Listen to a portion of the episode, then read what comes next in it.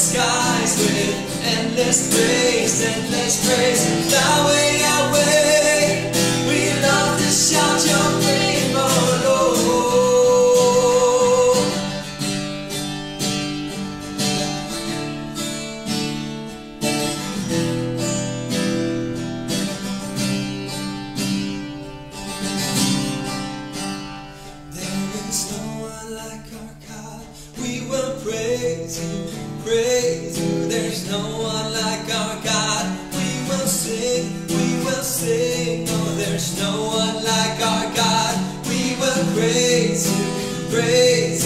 There's no one.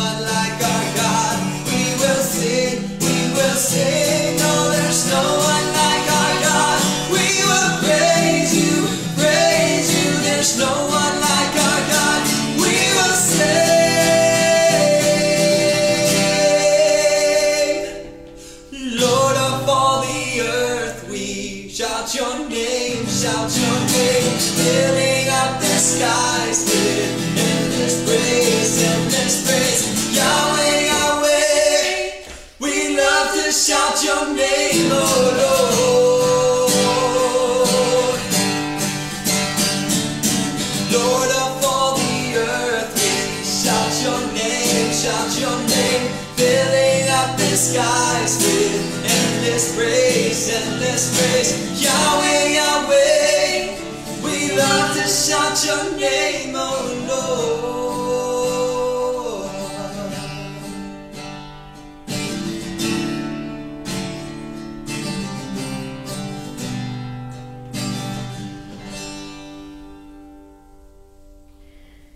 Wenn mich Leute fragen, was Kirche ist, dann ist meine Antwort immer, Kirche ist, so glaube ich, eine Familie auf Abenteuerreise. Genauso wie ich glaube, dass Glauben, dass die Nachfolge Jesu ein lebenslanges Abenteuer ist. Ein Abenteuer, in dem wir uns auf Gott einlassen und plötzlich ganz spannende Dinge erleben, die wir uns so vorher noch gar nie hätten ausdenken können. Summer in the City. Diesen Sommer, den wir ganz bewusst in unseren Städten nicht nur erleben, sondern wo er auch ein Segen sein möchte in unseren Städten. Das ist eine besondere Situation, denn eigentlich wäre gerade jetzt ja die Zeit, wo wir in Hilfseinsätzen ausfliegen und auf der ganzen Welt verteilt sind.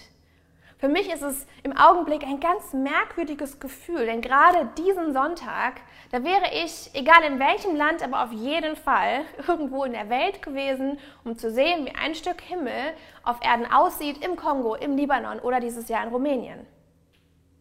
Es war ganz komisch für mich, auch beim Spendenlauf zwar dabei zu sein, aber gar nicht die großen Massen von Leuten zu haben, die sich gegenseitig zujubeln. Und ich sage euch warum. Ich bin dankbar, dass wir gesammelt haben und dankbar, dass wir unseren Partnern geben konnten, wofür wir gesammelt haben und was wir ihnen auch zugesagt haben.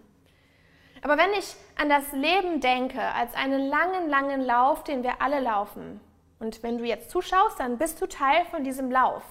Und da sind manche mehr so im ersten Drittel oder im letzten oder ganz egal, in welchem Teil dieses Laufes du gerade steckst, dieses Lebenslaufes und dieses Glaubenslaufes. So bist du Teil davon.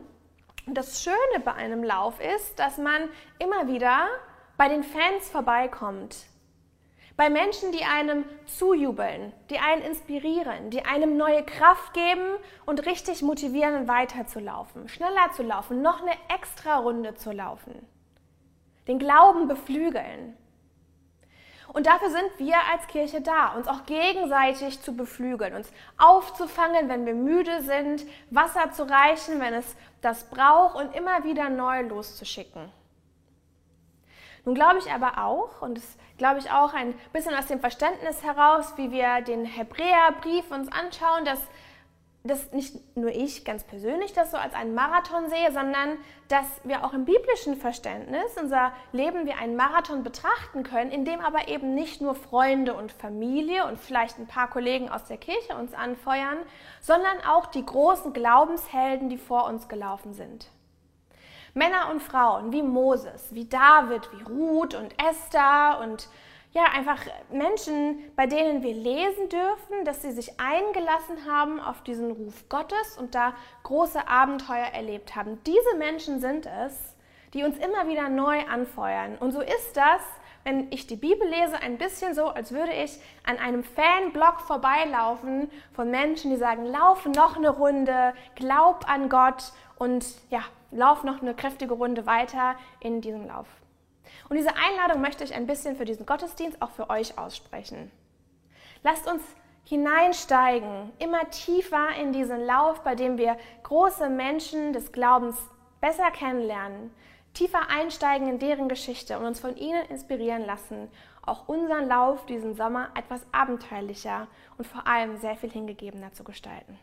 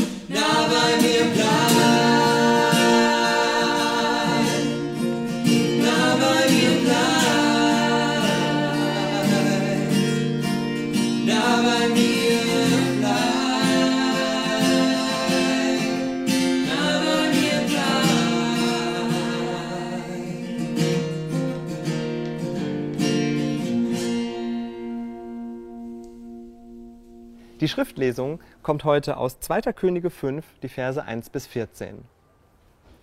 Naaman, der Feldhauptmann des Königs von Aram, war ein trefflicher Mann vor seinem Herrn und wertgehalten, denn durch ihn gab der Herr den Aramäern Sieg. Und er war ein gewaltiger Mann, jedoch aussätzig. Aber die Kriegsleute der Aramäer waren ausgezogen und hatten ein junges Mädchen weggeführt aus dem Lande Israel. Die war im Dienst der Frau Naamans. Die sprach zu ihrer Herrin, Ach, dass mein Herr wäre bei dem Propheten in Samaria, der könnte ihn von seinem Aussatz befreien. Da ging Naaman hinein zu seinem Herrn und sagte es ihm an und sprach, So und so hat das Mädchen aus dem Lande Israel geredet. Der König von Aram sprach, So zieh hin. Ich will dem König von Israel einen Brief schreiben. Und er zog hin und nahm mit sich zehn Zentner Silber und sechstausend Schekel Gold und zehn Feierkleider und brachte den Brief den König von Israel der lautete, wenn dieser Brief zu dir kommt, siehe, so wisse, ich habe meinen Knecht Naaman zu dir gesandt, damit du ihn von seinem Ausfra Aussatz befreist. Und als der König von Israel den Brief las, zerriss er seine Kleider und sprach, bin ich denn Gott, dass ich töten und lebendig machen könnte, dass er zu mir schickt, ich solle den Mann von seinem Aussatz befreien? Merkt und seht, wie er Streit mit mir sucht. Als Elisa, der Mann Gottes, hörte, dass der König von Israel seine Kleider zerrissen hatte, sandte er zu ihm und ließ ihm sagen, Warum hast du deine Kleider zerrissen? Lass ihn zu mir kommen, damit er inne werde, dass ein Prophet in Israel ist. So kam Naaman mit Rossen und Wagen und hielt vor der Tür am Hause Elisas. Da sandte Elisa einen Boten zu ihm und ließ ihm sagen, Geh hin und wasche dich siebenmal im Jordan, so wird dir dein Fleisch wieder heil und du wirst rein werden. Da wurde Naaman zornig und zog weg und sprach, ich meinte, er selbst sollte zu mir herauskommen und hertreten und den Namen des Herrn seines Gottes anrufen und seine Hand über der Stelle bewegen und mich so von dem Aussatz befreien. Sind nicht die Flüsse des von Damaskus, Abana und Papa besser als alle Wasser in Israel, so dass ich mich in ihnen waschen und rein werden könnte? Und er wandte sich und zog weg im Zorn. Da machten sich seine Diener an ihn heran, redeten mit ihm und sprachen, Lieber Vater, wenn dir der Prophet etwas Großes geboten hätte, würdest du es nicht tun? Wie viel mehr, wenn er zu dir sagt, wasche dich, so wirst du rein. Da stieg er ab und tauchte unter im Jordan siebenmal, wie der Mann Gottes geboten hatte. Und sein Fleisch wurde wieder heil, wie das Fleisch eines jungen Knaben, und er wurde rein. Stellt euch ein junges Mädchen vor. Sie ist tatsächlich noch fast ein Kind, Sie ist jüdischer Herkunft, lebt aber in einem fremden Land in Syrien und sie ist Sklavin.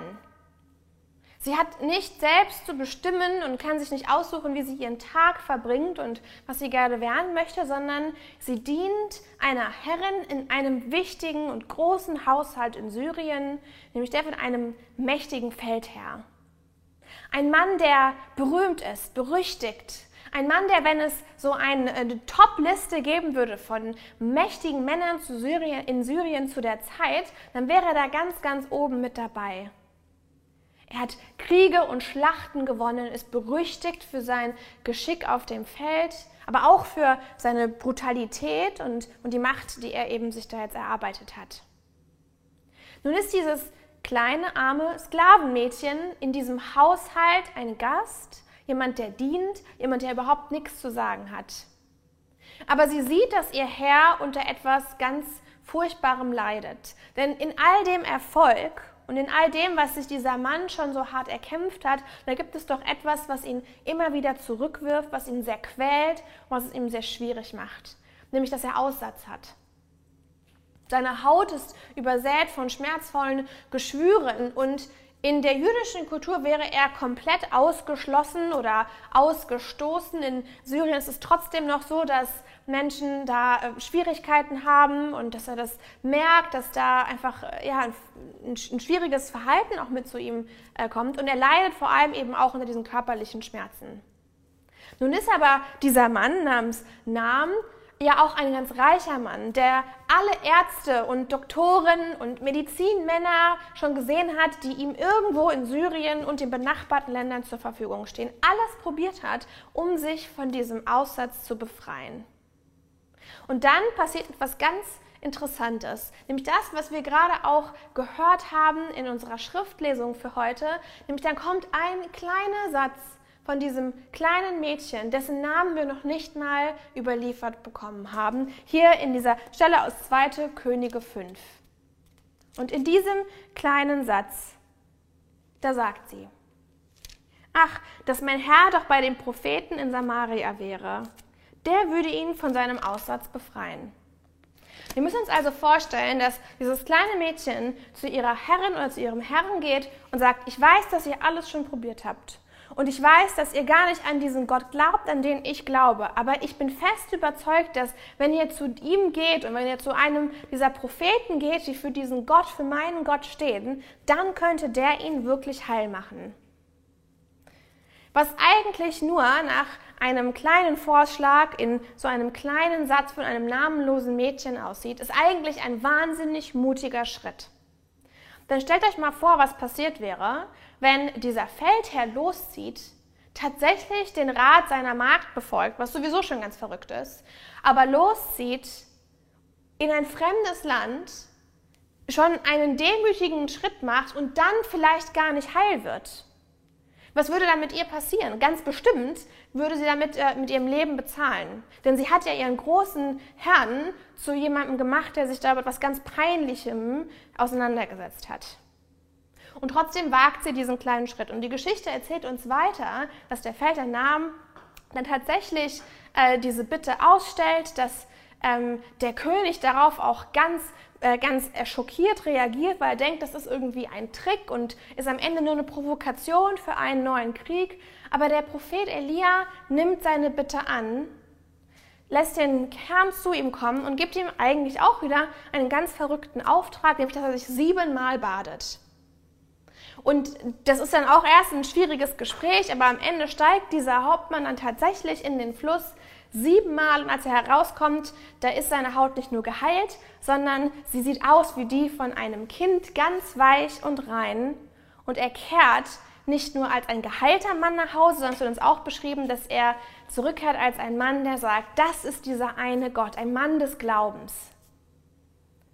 Was mich an der Geschichte ebenso fasziniert ist, zum einen, dass wir an ganz viele Glaubenshelden denken, und zwar immer wieder sagen, dass das einfache Menschen waren. Also, dass Mose im Grunde, als äh, wir all die großen Geschichten von ihm gehört haben, auch erstmal nur ein Hirte ist. Und ja, er ist beim König groß geworden und ja, das hat ihm auch an einigen Stellen geholfen und doch hat er aber in seinem Berufungsmoment mit Gott ganz große Unsicherheit und sagt, wer bin ich, dass ich das machen kann? Ich stotter und ich traue mich nicht.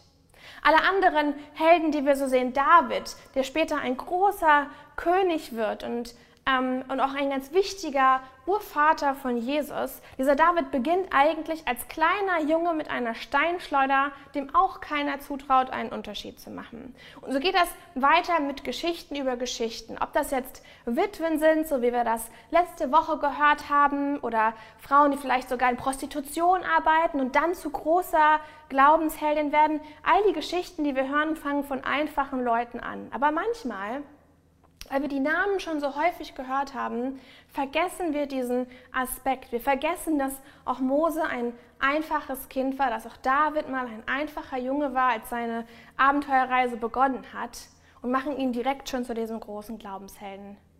Dieses Mädchen hat noch nicht mal ihren Namen in dieser Stelle in 2. Könige 5 mit hineingeschrieben bekommen. Bei ihr gefällt mir tatsächlich und inspiriert mich zu sehen, dass wir da erstmal jemanden sehen, der nicht die richtigen Voraussetzungen hat. Als Sklaven, Frau und Mädchen, die arm ist und wirklich nichts auf ihrer Seite hat. Dann sehen wir beim zweiten Schritt, dass sie ein so großes Vertrauen hat in ihren Gott, dass sie bereit ist, ihr Leben zu riskieren und auf diesen Gegenüber zuzulaufen, diesen Feldherrn, der das Gegenteil von ihr ist, der nicht glaubt, der gewalttätig ist, der kriegerisch ist, der Macht hat, der Geld hat und trotzdem so sehr leidet.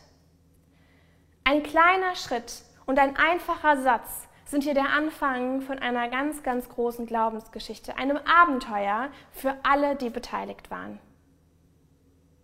Das Dritte, was mich daran inspiriert ist, dass es so einfach ist, es ihr nachzuahmen.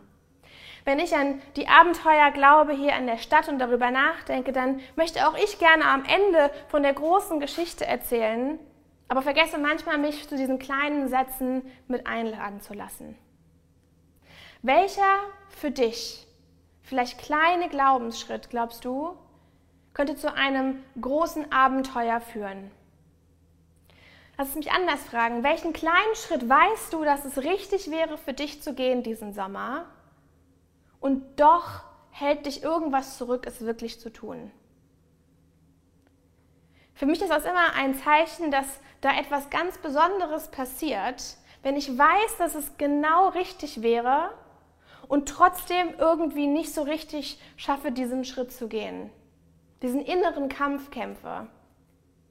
Ich möchte dich einladen, ganz kurz dich mit zurückzulehnen, wo immer du gerade sitzt, wo immer du diesen Gottesdienst gerade siehst und darüber nachzudenken.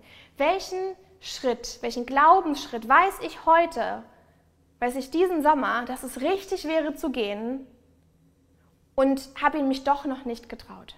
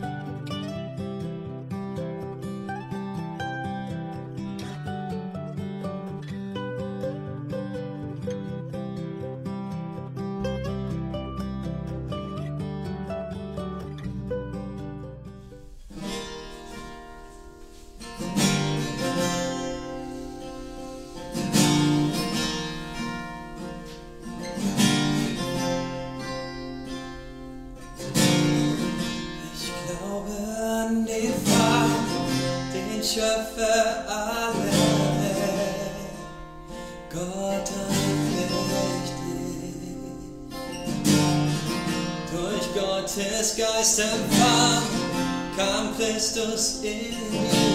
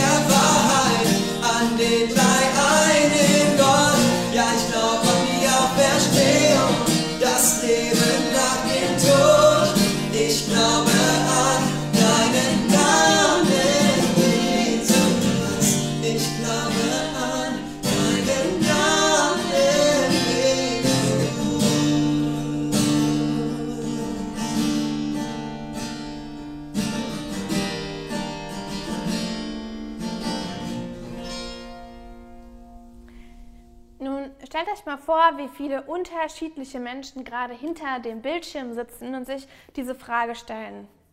Da kommt ja bei jeder Person ganz unterschiedliche Fragen und auch ganz unterschiedliche Level, in denen wir da gerade laufen, unterschiedliche Runden, in denen wir unterwegs sind, zum Vorschein. Lasst mich das ein bisschen konkreter machen und euch ein Beispiel geben aus meinem Leben.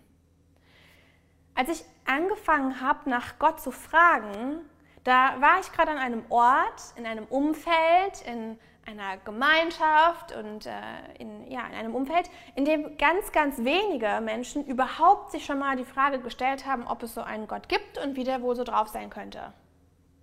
Ich erinnere mich also, dass ich in den ersten Tagen und in den ersten Schritten dieser Reise überall hingezogen bin und gefragt habe und auch schon ganz müde war vom Fragen, bis ich dann irgendwann an einen Punkt habe, an dem ich Gott gebeten habe, mir zu begegnen. Jetzt ist das eine längere Geschichte und ist eigentlich auch eine sehr witzige Geschichte, aber um sie kurz zu fassen, Gottes Antwort auf meine Frage, ähm, ob er mir begegnen kann, war ein riesengroßer Bus. Ein zweistöckiger Reisebus mit Menschen drin, die irgendwie am Reden und auch am Tee oder Kaffee trinken waren und einem großen Plakat außenrum, in dem ganz klar drauf stand, Let's talk about Jesus. Jetzt möchte man meinen, dass nachdem ich monatelang jeden und alles gefragt habe, ob sie schon mal irgendwas von Gott gehört haben, dass ich dann voll Freude in den Bus renne und nun endlich den Ort gefunden habe, an dem ich Menschen über Jesus ausfragen kann, in dem ich Menschen über die Bibel ausfragen kann und nun endlich diesen Start machen kann in diese neue Glaubensreise. Ist aber leider nicht so, wie die Geschichte tatsächlich passiert ist. Obwohl ich wusste, dass ich diese Frage habe und obwohl ich wusste, dass die Antwort wahrscheinlich irgendwo in oder um diesen Bus liegt, da bin ich noch über zwei Stunden um den Bus herumgeschlichen. Ich bin hineingegangen in benachbarte Lokalitäten. Ich habe äh, nach Freunden gesucht, die vielleicht mich begleiten. Ich habe Leute gefragt, ob sie glauben, dass es korrekt wäre, da jetzt hineinzugehen. Ich habe ganz viel drumherum geredet und probiert, aber ich habe mich nicht so richtig in den Bus getraut. Für zwei Stunden habe ich alles getan, nur nicht das, von dem ich eigentlich wusste, dass das jetzt von mir gefragt ist. Zum Glück bin ich am Ende doch reingelaufen und habe dann, dann tatsächlich die nächsten Schritte so machen können und immer so einen kleinen Krümel mehr aufgegabelt, bis zu dem Punkt, an dem ich gemerkt habe, dass ja, Jesus und dass Gott nicht nur da ist, sondern dass er auch ein Interesse an meinem Leben hat und mich einlädt, ihm nachzufolgen. Das ist aber eine Geschichte von einem ersten Schritt, von einer Frage, von der ich wusste, dass sie mir aufs Herz gelegt wurde und ich dann doch noch so drumherum tanze, bis ich mich dann irgendwann traue, den Schritt zu machen. Und dieses Verhalten, das hört irgendwie nicht auf. Viele Jahre später, da wusste ich zwar schon, dass ich zu Gott gehöre und dass ähm, ich Christ bin, dass ich Jesus nachfolge und dass auch ganz viele Teile in meinem Leben ihm irgendwie auch schon nach ihm ausgerichtet sind. Aber doch war noch nicht ganz klar, wie ich jetzt nicht nur seine Segen empfange für mein Leben, sondern wie ich seinen Segen auch ausleben kann, etwas zurückgeben kann davon in die Gemeinschaft um mich herum und in die Gesellschaft im größeren Sinne. Und auch da habe ich ganz lange drumherum getanzt und im Grunde war die Frage, die mir dargestellt wurde, wie kann ich segnen? Kann es sein, dass ich vielleicht Menschen einlade auf diese Reise, dass ich zu jemandem werde, der Menschen begleitet in ihrer Glaubensreise? So ein bisschen wie ein Guide oder ähm, ja, tatsächlich jemand, der auch in Leitungsverantwortung, in geistliche Verantwortung mit hinein äh, tritt. Jetzt Heute ist das als, äh, als Pastorin und als Gründerin etwas, was ich jeden Tag mache. Aber, aber damals war es etwas, was ich auf gar keinen Fall machen wollte. Für Jahre habe ich mich gewehrt, jedes Mal, wenn jemand mich gefragt hat, ob ich mir vorstellen könnte, da Leitungsverantwortung für Menschen zu übernehmen, die eben auch ihre ersten Glaubensschritte dort so tun. Bis wir irgendwann zu den Hilfseinsätzen kamen. Nach einem ganz bewegten Einsatz, und der erste war im Kongo, davon habt ihr sicher schon gehört, da haben wir uns gedacht, wir möchten mehr davon anbieten. Und so kam dann auch die Einladung an mich, ob ich mir vorstellen könnte, einen Einsatz zu machen, mit welchem Partner ich zusammenarbeiten möchte. Und irgendwie so halb widerwillig und halb vorfreudig bin ich dann im Libanon gelandet. Jetzt bin ich wahnsinnig dankbar und glaube, dass es ein wundervolles Projekt ist. Aber ihr müsst euch vorstellen, dass ich die ganze Zeit in diesem Konflikt stand, dass ich dachte, naja, irgendwie will Gott da gerade was von mir und doch tanze ich ein bisschen um diese Frage, ein bisschen um diese Einladung drumherum. Bis ich irgendwann im Libanon mitten umgeben von 150 Kindern bei gefühlt 45 Grad oder mehr in einer ganz in einer lauten, stickigen Situation stand und es wie ein Blitz mich traf und ich wusste, okay, das ist, was ich machen soll, das, was ich machen möchte. Ich möchte mein Leben hingeben, jedes kleine bisschen davon und möchte nicht nur Gott dienen, sondern möchte vor allem auch darin dienen, dass ich Menschen in ihren Glaubenswegen begleite. Nun, nochmal, das eine war irgendwie so ganz am Anfang, das andere war irgendwann später und doch war es immer der Moment, dass ich weiß, Gott fragt mich da was und irgendwie tanze ich noch drum herum. Und genauso war das eben auch in dieser Geschichte, die wir uns angehört haben, hier aus 2. Könige 5. Und es ist manchmal nicht so ganz leicht zu erkennen, wer da gerade an welchem Schritt steht. Das kleine Mädchen, das ist schon ganz hingegeben und riskiert ihr Leben durch einen scheinbar kleinen Schritt, Während der Feldherr sich siebenmal ins Wasser schmeißt, eine ganz dramatische Geschichte, Szene sich da eigentlich ereignet, hin dazu, dass er sagt, ja, jetzt glaube ich, dass da überhaupt ein Gott ist und dass der einzige Gott, der da ist, eben dieser ist, der mich da gerade geheilt hat. Und deswegen lade ich dich ein, vergiss die Umstände, vergiss dich zu fragen, welche Person bin ich in der Geschichte Vergiss zu fragen, was ist der perfekte Ort, um diese Frage, um dieses Verlangen zu beantworten. Und lasse dich ein auf Gottes Aufruf an dich ganz persönlich. Lasse dich ein auf genau diese Frage, über die wir vorhin nachgedacht haben. Was lädt Gott dich ein zu tun und du weißt noch nicht so richtig, wie du es machen sollst?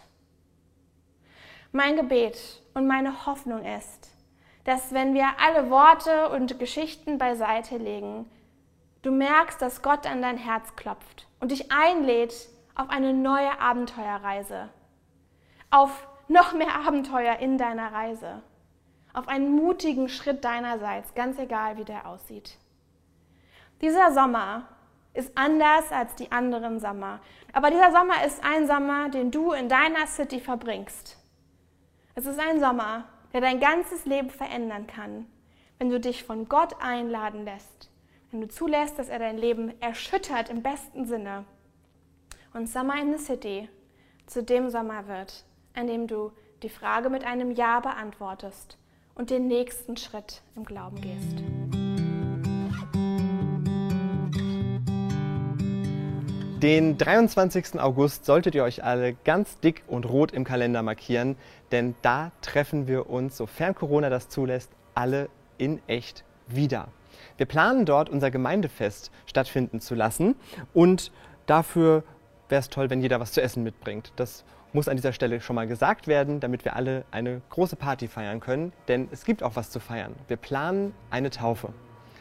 Wenn du Interesse daran hast, dann melde dich doch bei deinem Citypastor und der wird alles weitere mit dir besprechen.